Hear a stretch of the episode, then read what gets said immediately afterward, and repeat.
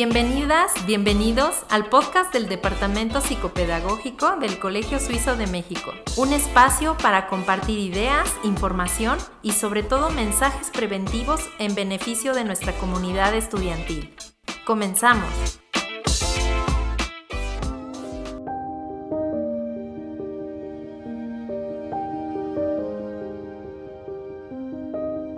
Imaginemos una situación en donde están en medio de un conflicto con las hijas e hijos. Hay enojo porque hubo un problema en la escuela, otra y otra vez.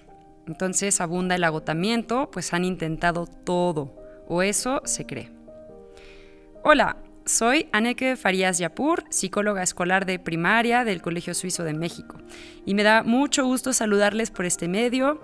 Estoy muy contenta de haberme sumado a este proyecto del colegio.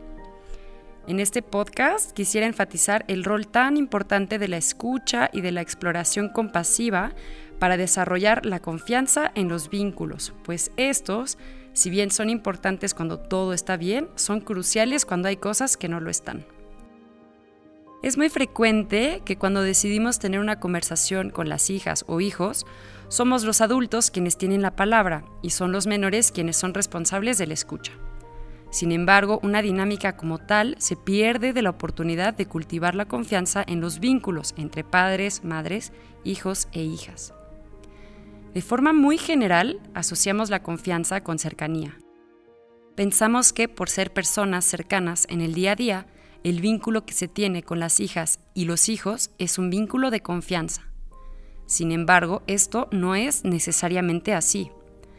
Muchas veces las familias se sorprenden cuando los menores no les cuentan cosas o cuando se enteran por otra parte sobre problemas que están sucediendo. ¿Por qué no me contaste? Y es que espero que estemos de acuerdo con que el que hijos e hijas cuenten situaciones a los cuidadores primarios es de lo más importante, pues además de ser su primera fuente de autoestima, los padres y madres son quienes les ayudarán a prevenir, resistir y sobrellevar riesgos durante su desarrollo. Necesitamos que las niñas y los niños nos compartan sobre sus vidas. Y para esto hay que aprender a cultivar la confianza, pues solo en confianza se pueden manejar los obstáculos más típicos a compartir nuestras vidas, que son normalmente la culpa o la vergüenza. La confianza es una expectativa de ser recibidos o recibidas con comprensión y apertura cuando tenemos una situación que otros juzgarían negativamente. Es decir, se confía en quien nos seguirá apreciando y amando a pesar de tener un problema o un defecto, que además conoce y que, de hecho, también podría juzgar mal. Mientras mayor es la confianza, más cosas se atreve la persona a compartir, pues el respeto, el aprecio y la compasión no dependerá de lo bonita o fea que sea la situación en que se encuentra quien habla o quien confiesa, quien confía.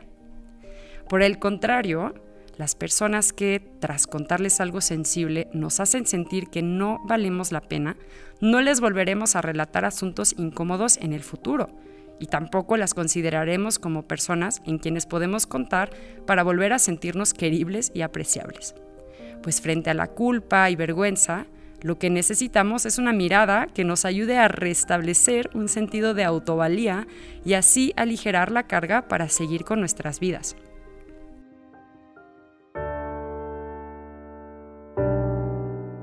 ¿Cómo cultivar entonces la confianza en nuestras relaciones?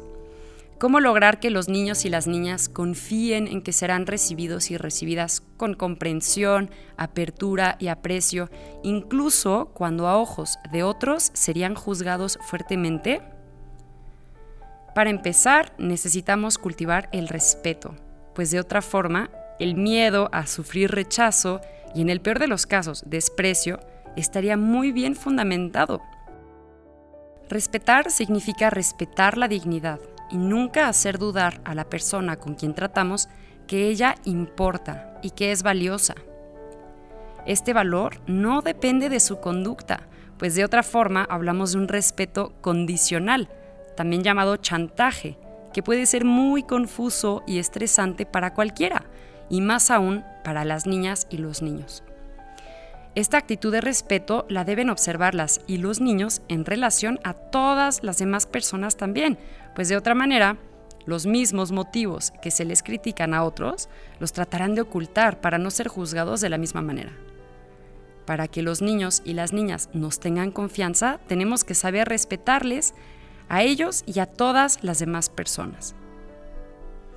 El respeto, entonces, habilitará la posibilidad de cultivar la confianza en los vínculos.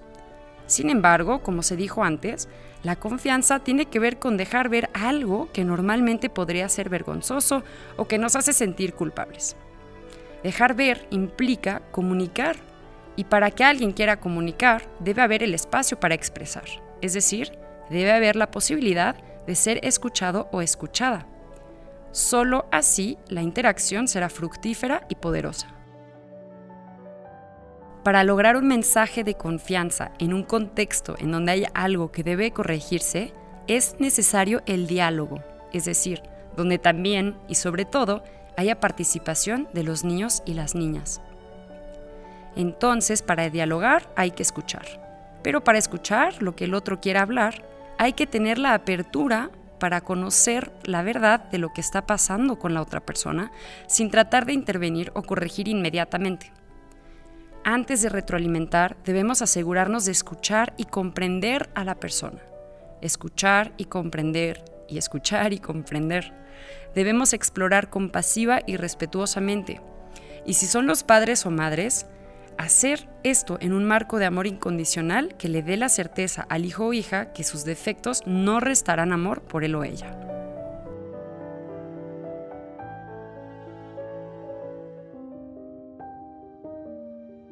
¿Qué podemos hacer antes de corregir? Primero debemos intentar escuchar y comprender la situación.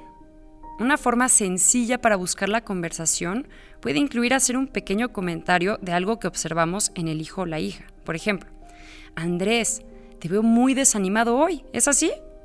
Cuéntame, ¿qué pasó? Ah, pues pasó tal, tal y tal. Y luego podemos complementar con, mm, cuéntame más. Mmm, Ok, te escucho.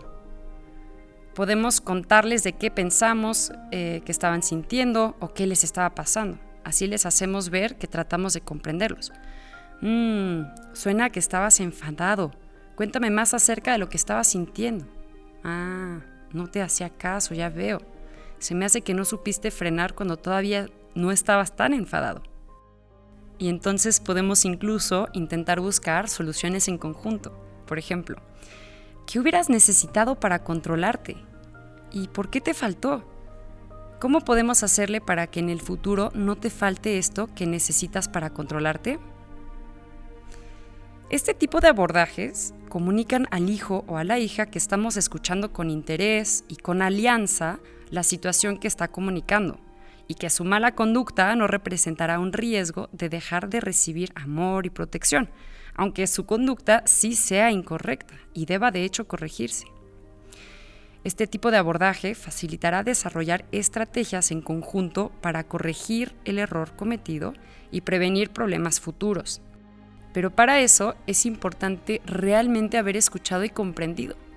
De otra manera, los consejos que no vinieron del diálogo, como no consideran los obstáculos reales que enfrentaron los hijos o las hijas, estarán condenados a fracasar cuando exploramos las situaciones retadoras con apertura y compasión, facilitaremos que los hijos y las hijas aprendan maneras más asertivas y maduras para sobrellevarlas y estarán también más dispuestos y dispuestas a compartir situaciones del estilo en el futuro. Me ha dado mucho gusto compartirles estas ideas el día de hoy y nos vemos la próxima.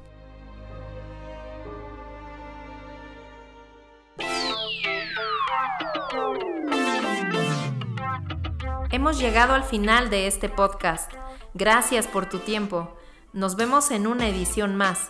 Mientras tanto, toma acción y pon en práctica lo que hemos compartido. Hasta la próxima.